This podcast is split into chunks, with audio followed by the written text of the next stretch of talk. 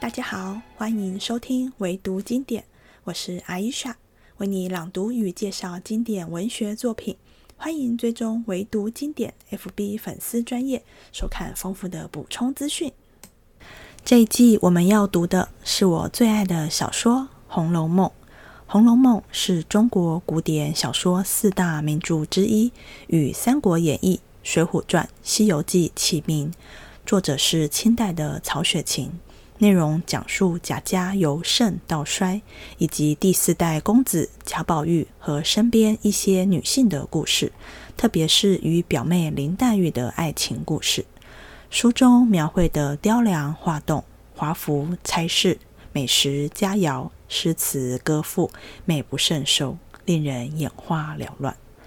在某种程度上，《红楼梦》反映了作者曹雪芹一家以及当时他听闻见识过的上层阶级生活，但曹雪芹想从真实人生经历中汲取创作养分的风险很高，尤其当曹家的政治立场跟当政者不同时，很容易被认为有所影射而遭罪，所以在真实与虚幻间就留下许多值得一探究竟的谜团。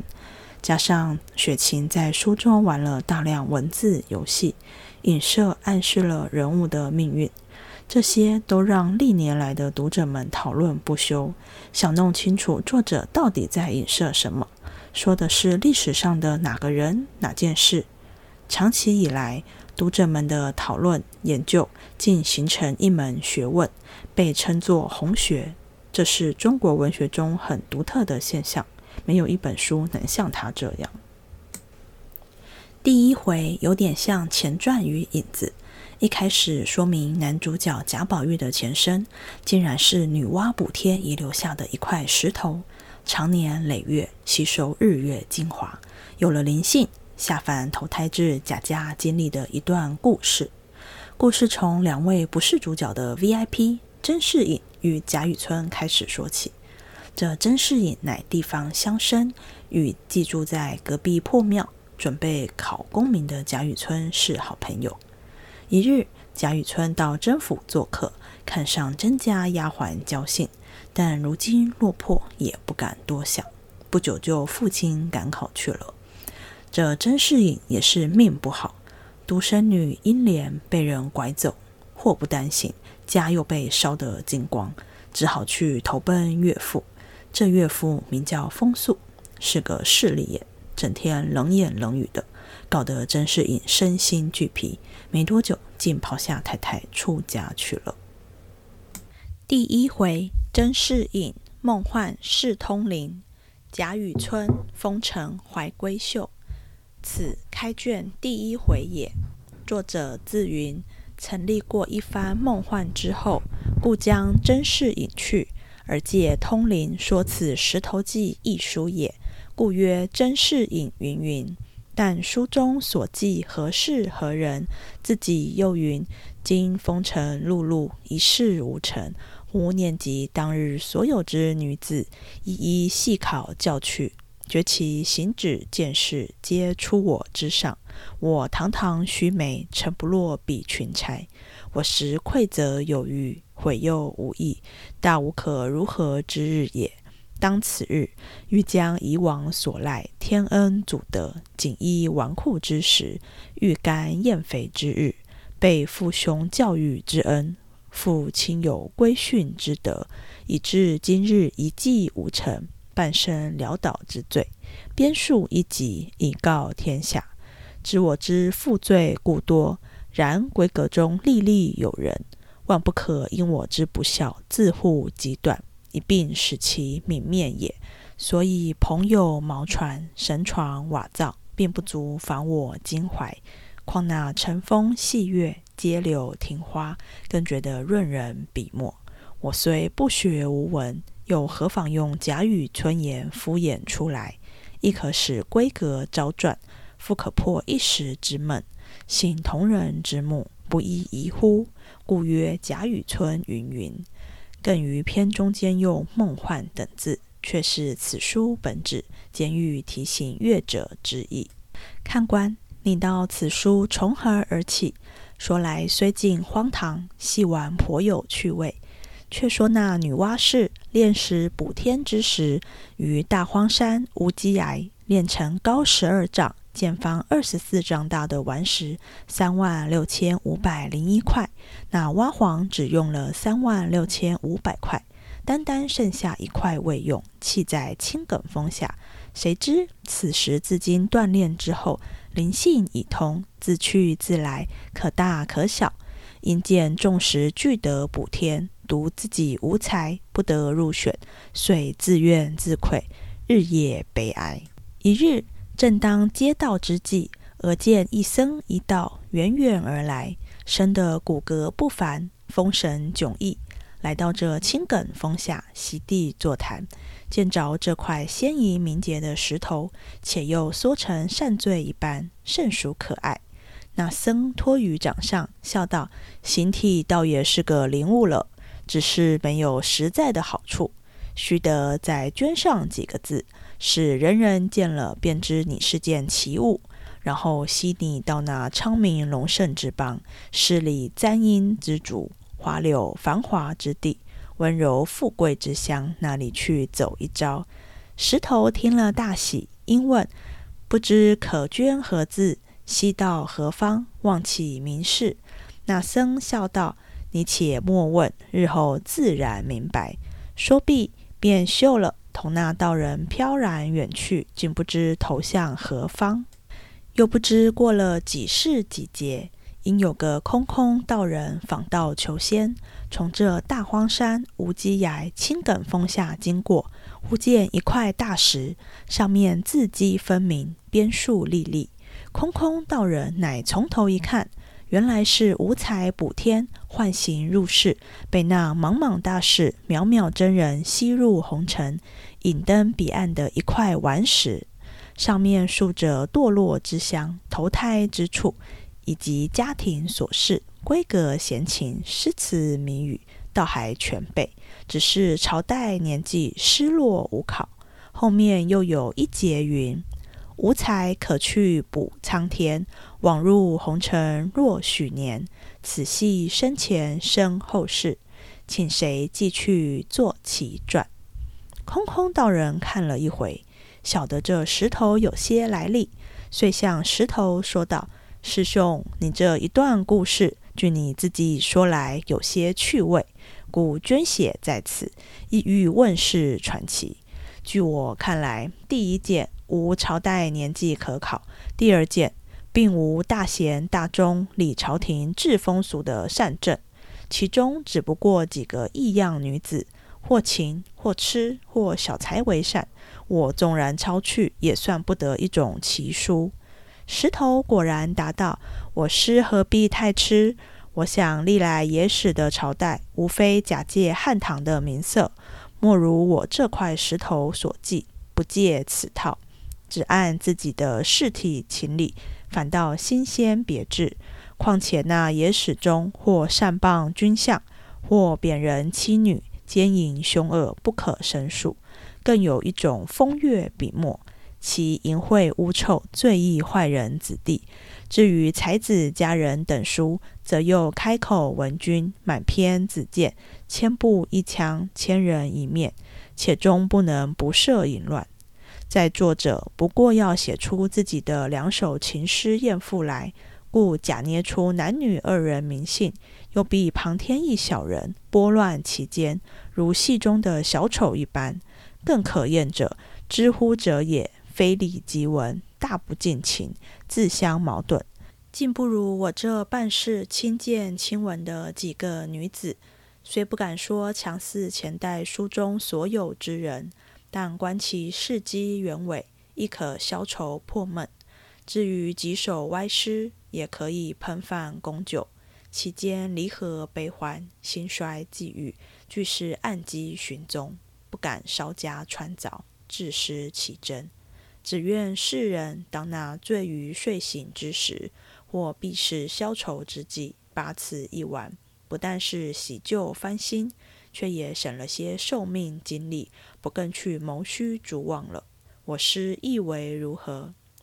空空道人听如此说，思忖半晌，将这石头记再检阅一遍，因见上面大指不过弹琴，亦只是实录其事，绝无伤时回影之病，方从头至尾抄写回来，问世传奇。从此。空空道人因空见色，由色生情，传情入色，自色悟空，遂改名情僧，改《石头记》为《情僧录》。东儒孔梅溪题曰《风月宝鉴》。后因曹雪芹于道洪宣中批阅十载，增删五次，转成目录，分出章回，又题曰《金陵十二钗》，并题一绝，即此便是《石头记》的缘起。诗云：“满纸荒唐言，一把辛酸泪。都云作者痴，谁解其中味？”石头记缘起记名，正不知那石头上面记着何人何事。看官请听：按那石头上书云：当日地陷东南，这东南有个姑苏城，城中昌门，最是红尘中一二等富贵风流之地。这昌门外有个十里街，街内有个人亲巷，巷内有个古庙。因地方狭窄，人间呼作葫芦庙。庙旁住着一家乡宦，姓甄，名费，字世隐，嫡妻封氏，性情贤惠，深明礼义。家中虽不甚富贵，然本地也推他为望族了。因这甄士隐秉性恬淡，不以功名为念。每日只以观花种竹、酌酒吟诗为乐，倒是神仙一流人物。只是一件不足，年过半百，膝下无儿，只有一女，乳名英莲，年方三岁。一日檐下永昼，是隐于书房闲坐，手卷抛书，伏机盹睡，不觉朦胧中走至一处，不辨是何地方，忽见那厢来了一僧一道。且行且谈，只听道人问道：“你吸了此物，意欲何往？”那僧笑道：“你放心，如今现有一段风流公案，正该了结。这一干风流冤家尚未投胎入世，趁此机会，就将此物夹带于中，使他去经历经历。”那道人道。原来近日风流冤家又将造劫立世，但不知起于何处，落于何方。那僧道：“此事说来好笑，只因当年这个石头挖黄未用，自己却也闹得逍遥自在，各处去游玩。一日来到景幻仙子处，那仙子知他有些来历，因留他在赤霞宫中，名他为赤霞宫神瑛侍者。”他却常在西方临河岸上行走，看见那临河岸上山深石畔有棵绛珠仙草，十分娇糯可爱，遂日以甘露灌溉。这绛珠草使得久延岁月，后来既受天地精华，复得甘露滋养，遂脱了草木之胎，幻化人形，仅仅修成女体，终日由于离恨天外，饥餐蜜情果。渴饮灌愁水，只因尚未酬报灌溉之德，故甚至五内郁结着一股缠绵不尽之意。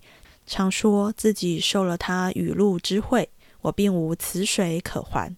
他若下世为人，我也同去走一遭，但把我一生所有的眼泪还他，也还得过了。因此一世，就勾出多少风流冤家都要下凡，造例换缘。那绛珠仙草也在其中。今日这时正该下世，我来特地将他能带到警幻仙子案前，给他挂了号，同这些情鬼下世一聊此案。那道人道：“果是好笑，从来不闻有还泪之说。趁此，你我何不也下世度脱几个？”岂不是一场功德？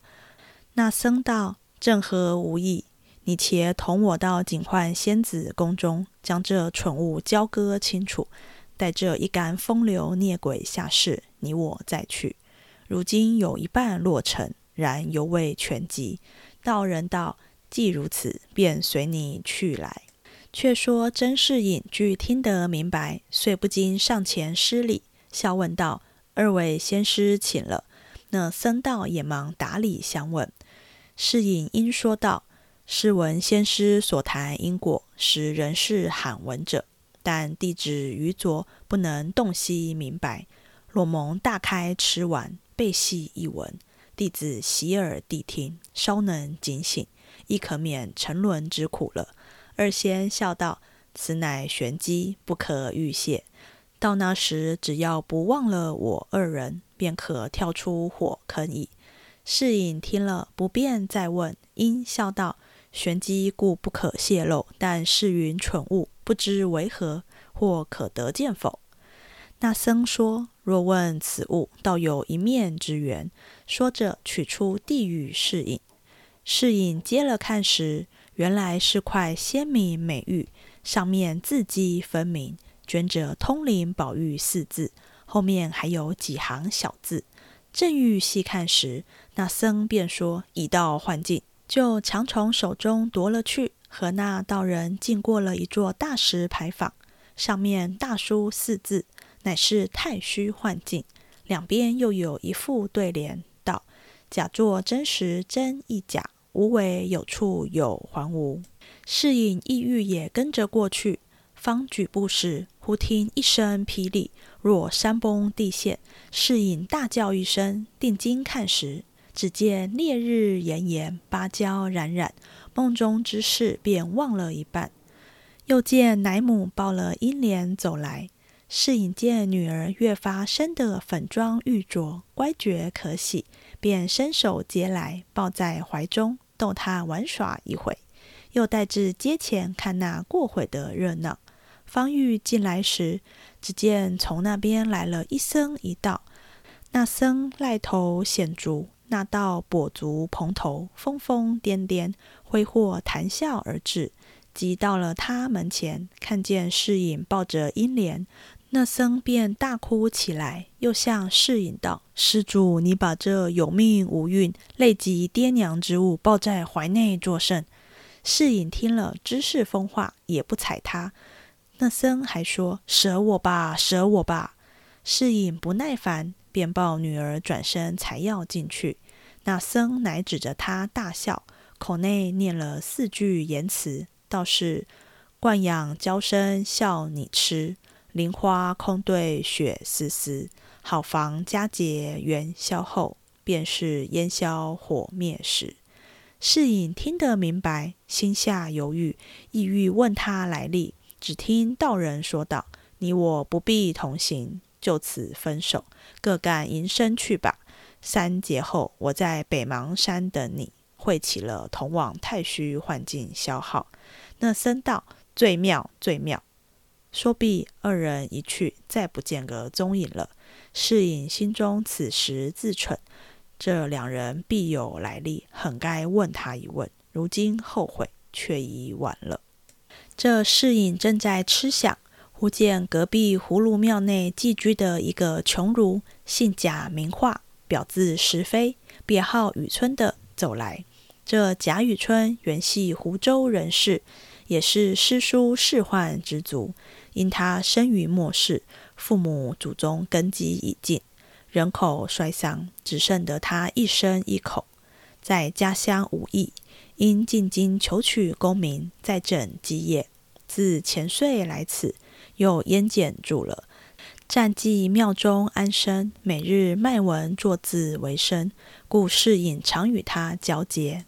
当下雨村见了世隐，忙施礼，陪笑道：“老先生倚门主望，敢街市上有啥新闻么？”世隐笑道：“非也，是因小女啼哭，引他出来作耍，正是无聊得很。贾兄来得正好，请入小斋，彼此俱可消辞永昼。”说着，便令人送女儿进去。自西了雨村来至书房中，小童献茶，方谈得三五句话，忽家人飞报：“严老爷来拜。”世隐慌忙起身谢道：“恕框架之罪。”且请略坐，弟即来奉陪。雨村起身也让道：“老先生请便，晚生乃长照之客，稍后何妨？”说着，侍应已出前厅去了。这里雨村且翻弄诗集解闷，忽听得窗外有女子受声。雨村遂起身往外一看，原来是一个丫鬟在那里掐花，生得仪容不俗，眉目清秀，虽无十分姿色，却也有动人之处。雨村不觉看得呆了。那曾家丫鬟掐了花，方欲走时，猛抬头见窗内有人，敞襟就服，虽是贫窘，然生得腰圆背厚，面阔口方，更兼剑眉星眼。直鼻方腮，这丫鬟忙转身回避，心下自想：这人生得这样雄壮，却又这样褴褛，我家并无这样贫穷亲友，想他定是主人常说的什么贾雨村了。外道又说他必非久困之人，每每有意帮助周济他，只是没有什么机会。如此一想，不免又回头一两次。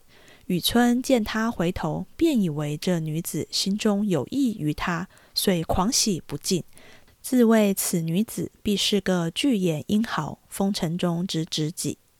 一时小童进来，雨村打听得前面流饭，不可久待，遂从夹道中自便门出去了。侍饮待客既散，知雨村已去，便也不去再邀。一日到了中秋佳节。侍应家宴已毕，又另具一席于书房，自己步月至庙中来邀雨村。原来雨村自那日见了甄家丫鬟，曾回顾他两次，自谓是个知己，便时刻放在心上。今又正值中秋，不免对月有怀，因而口占五言一律云：“未卜三生怨，平添一段愁。梦来时恋鹅。”行去几回头，自顾风前影，谁堪月下愁？长光如有意，先上玉人楼。雨村吟罢，因又思及平生抱负，苦未逢时，乃又搔首对天长叹，复高吟一联云：欲在独中求善价，钗于帘内待时飞。恰值侍应走来，听见，笑道：“雨村兄真抱负不凡也。”雨村忙笑道：“不敢，不过偶因前人之句，何其过誉如此？”因问老先生何幸至此？侍隐笑道：“今夜中秋，俗谓团圆之节，想尊兄旅寄僧房，不无寂寥之感，故特具小酌。”邀兄到敝斋一饮，不知可纳情意否？雨村听了，并不推辞，便笑道：“既蒙谬爱，何敢负此盛情？”说着，便同侍饮赴过这边书院中来了。须臾，茶毕，早已设下杯盘，那美酒佳肴自不必说。二人归坐，先是款酌慢饮，见次谈至兴浓。不觉飞光现甲起来。当时街坊上家家箫管，户户笙歌，当头一轮明月，飞彩凝辉。二人遇天好兴，酒到杯干。雨春此时已有七八分酒意，狂心不尽，乃对月欲怀，口占一绝云：“时逢三五便团栾，满把清光护玉兰。”天上一轮才捧出，人间万幸仰头看。侍饮听了，大叫：“妙极！弟每位兄必非久居人下者，今所吟之句，飞腾之兆已见，不日可接履于云霄之上了。可贺可贺！”乃清斟一斗为贺。雨村饮干，忽叹道。非晚生酒后狂言，若论时尚之学，晚生也或可去充数挂名。只是如今行李路费一概无措，神经路远，非赖麦子撰文即能到的。侍隐不待说完，便道：“兄何不早言？弟已久有此意，但每遇兄时，并未谈及，故未敢唐突。今既如此，弟虽不才。”毅力二字却还是的，且喜明岁正当大比，兄宜作速入都。春为一节，方不负兄之所学。其盘废于世，弟自代为处置，亦不枉兄之谬事矣。当下即命小童进去，速封五十两白银，并两套冬衣。又云：十九日乃黄道之期，熊可及买舟西上。待雄飞高举，明冬再雾，岂非大快之事？雨村收了银衣，不过略谢一语，并不介意，仍是吃酒谈笑。那天已交三鼓，二人方散。侍隐送雨村去后，回房一觉，直至红日三竿方醒。因思昨夜之事，意欲写荐书两封，与雨村带至都中去，使雨村投谒个仕宦之家为寄生之地。因使人过去请时，那家人回来说：“和尚说，贾爷今日五谷已进京去了，也曾留下话与和尚转达老爷，说读书人不在黄道黑道，总以事理为要，不及面辞了。”世隐听了，也只得罢了。真是闲处光阴易过，倏忽又是元宵佳节。世隐令家人霍启抱了英莲去看社火花灯。半夜中，霍启因要小姐，便将英莲放在一家门槛上坐着。待他小姐完了来报时，哪有英莲的踪影？急得霍启直寻了半夜，至天明不见。那霍启也不敢回来见主人，便逃往他乡去了。那侍隐夫妇见女儿一夜不归。便知有些不好，再使几个人去找寻，回来皆云音讯全无。夫妻二人办事只生此女，一旦失去，何等烦恼！因此昼夜啼哭，几乎不顾性命。看看一月，侍隐已先得病，夫人封氏也因思女够急，日日请医问卦。不想这日三月十五，葫芦庙中炸宫。那和尚不小心，油锅火溢，便烧着窗纸。此方人家俱用竹篱木壁，也是结束应当如此。于是接二连三，牵五挂四，将一条街烧得如火焰山一般。彼时虽有军民来救，那火已成了事了，如何救得下？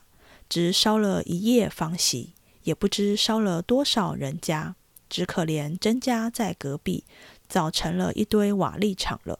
只有他夫妇并几个家人的性命不曾伤了，急得世隐为跌足长叹而已。与妻子商议，且到田庄上去住。偏值近年水旱不收，盗贼风起，官兵剿捕，田庄上又难以安身，只得将田地都折遍了。吸了妻子与两个丫鬟，投奔他岳丈家去。他岳丈名唤风素，本贯大如州人士，虽是务农，家中却还殷实。今见女婿这等狼狈而来，心中便有些不乐。幸而世隐还有折变田产的银子在身边，拿出来托他随便置买些房地，以为后日衣食之计。那风素便半用半赚的，略与他些薄田破屋。是以乃读书之人，不惯生理架色等事，勉强支援了一二年，越发穷了。风素见面时，并说些现成话，且人前人后又怨他不会过，只一味好吃懒做。世隐知道了，心中未免悔恨，再兼少年惊虎，极愤怨痛。暮年之人哪经得屏蔽交工，竟渐渐地露出那下世的光景来。可巧这日拄了拐，挣扎到街前散散心时，忽见那边来了一个跛足道人，疯狂落拓，马血纯衣，口内念着几句言辞道：“世人都晓神仙好，唯有功名忘不了。古今将相在何方？”荒冢一堆草没了，世人都晓神仙好，只有金银忘不了。终朝只恨聚无多，及到多时眼闭了。世人都晓神仙好，只有娇妻忘不了。君生日日说恩情，君死又随人去了。世人都晓神仙好。只有儿孙忘不了。痴心父母古来多，孝顺子孙谁见了？世隐听了，便迎上来道：“你满口说些什么？只听见些好了，好了。”那道人笑道：“你若果听见‘好了’二字，还算你明白。可知世上万般好，便是了；了便是好，若不了，便不好。若要好，须是了。我这歌儿便叫好了歌。”世隐本是有素慧的，一闻此言，心中早已悟彻，因笑道：“且住，待我将你这好了歌注解出来，何如？”道人笑道：“你就请解。”世隐乃说道：“陋室空堂，当年户满床。衰草枯杨，曾为歌舞场。蛛丝儿结满雕梁。”绿纱今又糊在蓬窗上，说什么纸正浓，粉正香，如何两鬓又成霜？昨日黄土龙头埋白骨，今宵红绡帐底卧鸳鸯。金满箱，银满箱，转眼乞丐人皆谤。正嫌他人命不长，哪知自己归来丧。训有方，保不定日后做强梁。择高粱，谁曾望？流落在烟花巷。因嫌纱帽小，致使所家扛。昨怜破袄寒，今嫌紫蟒长。乱哄哄，你方唱罢我登场。反认他乡是故乡，甚荒唐！到头来都是为他人做嫁衣裳。那风伯道人听了，拍掌大笑道：“解得切，解得切！”侍应便说一声：“走吧。”将道人肩上的搭帘抢了过来，背上，竟不回家，同着风道人飘飘而去。当下轰动街坊。众人当作一件新闻传说，风氏闻知此信，哭个死去活来，只得与父亲商议，遣人各处访寻，拿讨音信。无奈何，只得依靠着他父母度日。幸而身边还有两个旧日的丫鬟服侍，主仆三人日夜做些针线，帮着父亲用度。那风素虽然每日抱怨，也无可奈何了。这日，那甄家的大丫鬟在门前买线，忽听得街上喝道之声，众人都说新太爷到任了。丫鬟隐在门内看时，只见军牢快手一对一对过去，俄儿大轿内抬着一个乌帽新袍的官府来了。那丫鬟倒发了个怔，自思这官儿好面善，倒像在哪里见过的。于是进入房中，也就丢过。不在心上。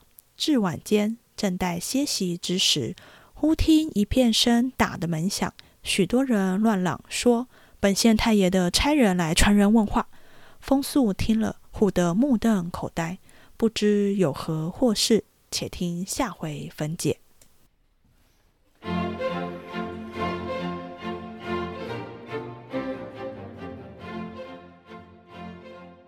这一集结束了，希望你喜欢。我们下次见。